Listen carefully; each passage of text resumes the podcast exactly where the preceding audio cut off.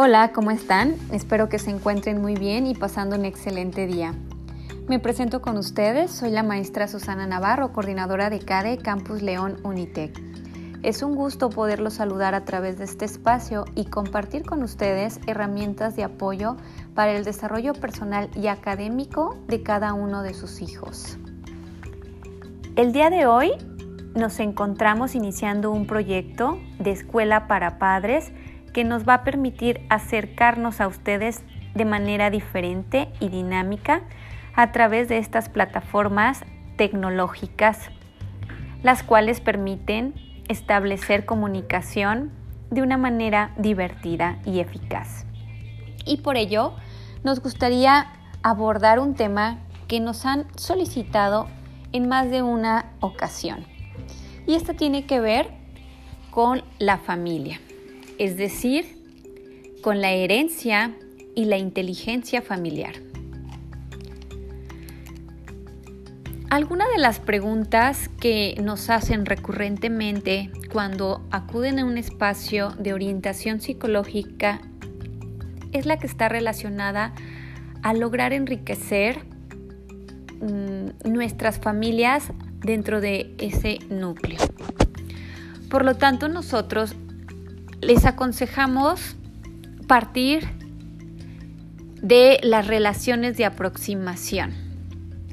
Es muy importante que recordemos que en el núcleo familiar nacen y maduran los sentimientos más intensos, pero también es el lugar en el que se dan los aprendizajes sociales básicos. Por lo tanto, es el principal espacio de ensayo para aprender a relacionarnos. También nos enseña a resolver problemas y a desarrollar habilidades sociales asertivas para la vida adulta. Es por eso que es de suma importancia desarrollar inteligencia emocional en la familia. Y esto conlleva aspectos claves. Un primer aspecto, como les comentaba, es el de las relaciones de aproximación. Y estas incluyen lo que es el afecto, el apego y la intimidad. Con relación al afecto, es muy importante cultivar en la familia las muestras de cariño, apoyo, respeto, confianza, admiración, lealtad, compromiso, contención, como parte de un acercamiento emocional. Por otro lado, el apego es la necesidad que nos permite a cada uno de los miembros de la familia sentirnos compenetrados unos con otros, es decir, que generamos ese sentido de pertenencia al núcleo familiar al estar vinculados y unidos íntimamente. Por lo tanto, nos lleva precisamente a la intimidad.